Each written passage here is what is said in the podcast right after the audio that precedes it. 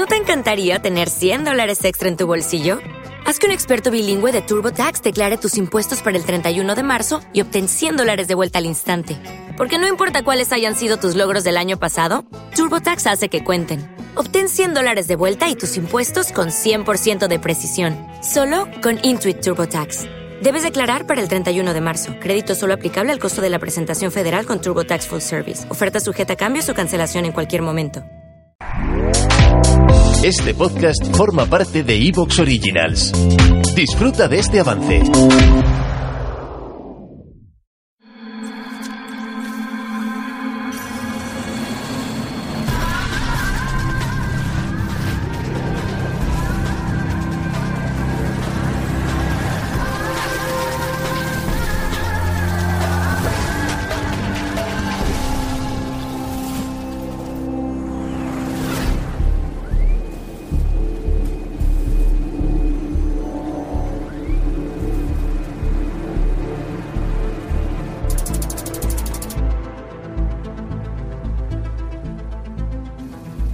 Buenas noches, bienvenidos a la nave del misterio. Sí, precisamente esta noche vamos a ver algo increíble. Diría que casi científicamente milagroso.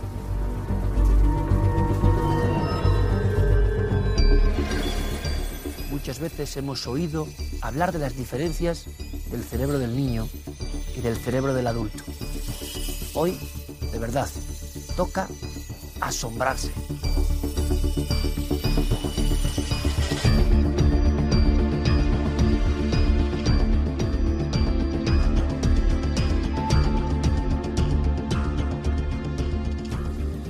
Pues sí, amigos, les pido toda la atención del mundo, porque el viaje que vamos a iniciar en este preciso instante no tiene precio.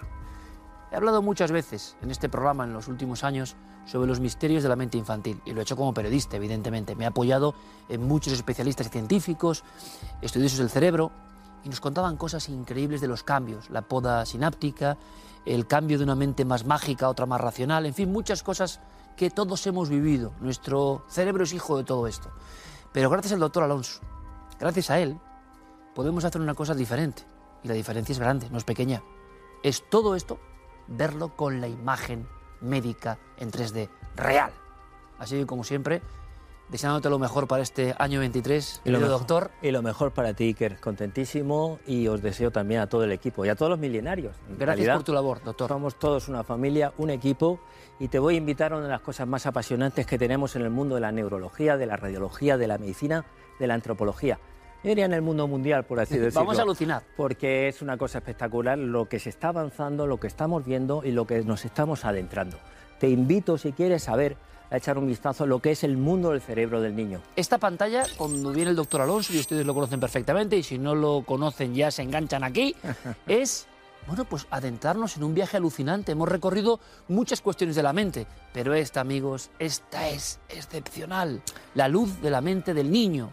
Así es, Iker. Y aparte, tengo que decir una cosa. Acuérdate que empezamos, terminamos más bien el último programa hablando del cerebro del niño y el todo empieza aquí, en la- barriguita de la mamá. Todo empieza en la placenta, donde, si te das cuenta, hay unas estructuras cerebrales, incluso con el resto del cuerpo, que ya están perfectamente casi formadas. ¿Sabes cuántas neuronas tiene un feto a término o un niño? Las mismas que una persona de 50 años, 100.000 millones de neuronas. Este es un niño de Esto es un niño de siete meses, a punto de entrar el octavo y al noveno, que ya ha desarrollado lo que es el lóbulo frontal, lo que es el cerebelo, lo que son todas las estructuras. Y una estructura muy importante que es la amígdala, que ya iremos conociendo.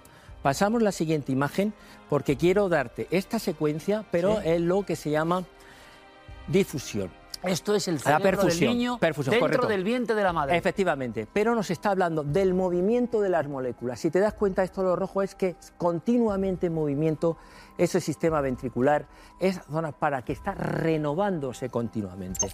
Quiero decirte que hay estructuras que van a cambiar, lo que es la glotis, lo que es el corazón, pues porque tiene que respirar, porque tiene que funcionar de una manera distinta, los pulmones se van a expandir, pero ese cerebro ya está funcionando. está preparado. No solo está funcionando, sino que se está comunicando con la madre, escucha cosas de la madre, escucha música de la madre o gestos e incluso tiene sueños internos, fetales, que luego se harán más Es que fíjate, doctor, eh, claro, el doctor lo suelta así porque él está acostumbrado a ver estas cosas Bueno, y nosotros no estamos acostumbrados a verlas, a estudiarlas, a analizarlas. Y yo digo, vamos a ver, doctor, hace unos años eh, una doctora alemana contaba que hacia la semana 38, 33, si no me equivoco, el cerebro del niño, el niño empezaba a soñar. Y preguntábamos, ¿con qué sueña alguien que aparentemente no ha visto la vida? Todos esos enigmas empiezan aquí, en esta parte. mm, aquí y aquí, que es el sistema límbico emocional. Fíjate que bien formado, luego lo contaré ah, comparando con otra persona mayor, pero que empieza a estar tan bien formado que es capaz de conectar pues, con sus seres queridos de una manera muy especial. Aunque sea un bebé y parezca que no hace mm, pues ciertas actividades, tiene un control muchas veces del sistema límbico, del sistema emocional, que los niños muchas veces es superior a nosotros. Pero no quiero adelantarme vamos allá, y doctor. vamos a ir yendo para adelante. Continuamos en Entonces este seguimos. Esto es el caso de un niño durmiendo, soñando, acariciado por sus padres, que demuestra que en esos sueños también disfrutan, también ríen, también lloran. Ese sistema límbico emocional que lo tenemos aquí lo empiezan a tener muy desarrollado. Entonces, vamos a adentrarnos en la siguiente porque es interesante. Es, fíjate, estos son unos artículos que han salido muy interesantes que habla del amor de la madre con el amor romántico. ¿Por qué pasó a esto? A ver. Por lo siguiente, cuando tenemos un amor de madre o de padre, bueno, en este caso más bien de madre, el sistema de la amígdala, lo más primitivo es lo que se enciende. con. Ajá. Este amor es más primitivo, es algo que... Qué bueno. Aquella frase de yo por, por mi hijo mato, ¿vale? Esa famosa, es porque se están encendiendo lo más primitivo que es la amígdala, lo que podemos decir. E incluso hay una zona muy concreta, que es la zona prefrontal, que asimila como si fuera propio. O sea, la madre asimila como si el niño fuera parte de su estructura. El niño se pone enfermo y ella se pone enferma. Claro. El niño sufre, sí. Sí, claro, pero aquí lo estamos demostrando con imágenes y imágenes de resonancia funcional. El amor romántico El más etéreo es diferente. Totalmente. Aquí vemos un lóbulo temporal Qué izquierdo, que es el tema más tomado con el romántico, y ya no tiene que ver tanto la amígdala. Nadie, en teoría, mata por amor, luego tendremos excepciones, obviamente, ¿vale? Pero fíjate que son estructuras neuronales distintas. Esto me va a servir para explicar cómo funciona el amor en los niños. Si te quieres, vamos a la siguiente imagen y vamos a ir descubriendo cómo van las cosas. Y empezamos con un caso un poquito duro y dramático, pero es una realidad, que es, ¿ves esta lesión que tiene aquí? Esto es un cerebro niño, esta lesión que es aquí, llamamos distintas secuencias, estos son los ojos, esto es un tumor quístico, es un tumor que está invadiendo al niño. Pero ¿cómo se manifestó? Se manifestó afectando al sistema límbico emocional, lóbulo temporal, y el niño empezó a tener apatía, cierto grado de desgana, como si tuviera una especie de pseudodepresión. Eh, ¿Es un niño más mayor ya, doctor? no, no, no, no, no tiene más de cuatro años. No Y- tiene y- más de y cuatro años. Desde mi ignorancia, Sí. tú lo sabes, es como si esa masa blanca, el tumor, estuviera presionando esa zona que es importantísima y por eso hay Para alteración del pensamiento. Totalmente, más que del pensamiento, de las emociones. De las emociones. ¿vale? Acuérdate que el pensamiento está Sí, sí. precisamente en tu lóbulo frontal. Sí. El de las emociones más bien en el lóbulo temporal. Y las emociones profundas en la amígdala, la zona más interna, que ya está desarrollado en los bebés. La zona más interna del cariño o, por ejemplo, ¿por qué hay niños que recuerdan olores cuando nacieron? ¿Vale? Porque eso se en la amígdala. Una caricia, un sentimiento a un bebé cuenta mucho porque está impregnándolo durante toda la vida. Durante toda Esto la que se vida. ha dicho siempre en la memoria popular, resulta que la... Que la ciencia, la neurociencia, y en este caso las resonancias magnéticas funcionales y el estudio de escáneres los están ¿Y demostrando. aquí qué pasaba, doctor? Aquí pasaba que tenía un tumor, que tiene un tumor muy avanzado, grande, pero que empezó a dar la cara, por así decirlo, cuando afectó al lóbulo temporal de las emociones. Si quieres, vamos a la siguiente sí, y te explico favor. una cosa muy interesante. Estamos todos alucinando. A ver, esto es una reconstrucción 3D que nos ayuda Sí. muchísimo para ver este niño, las lesiones que tienen, las formas que tienen y las estructuras en 3D. Si quieres, vemos la siguiente.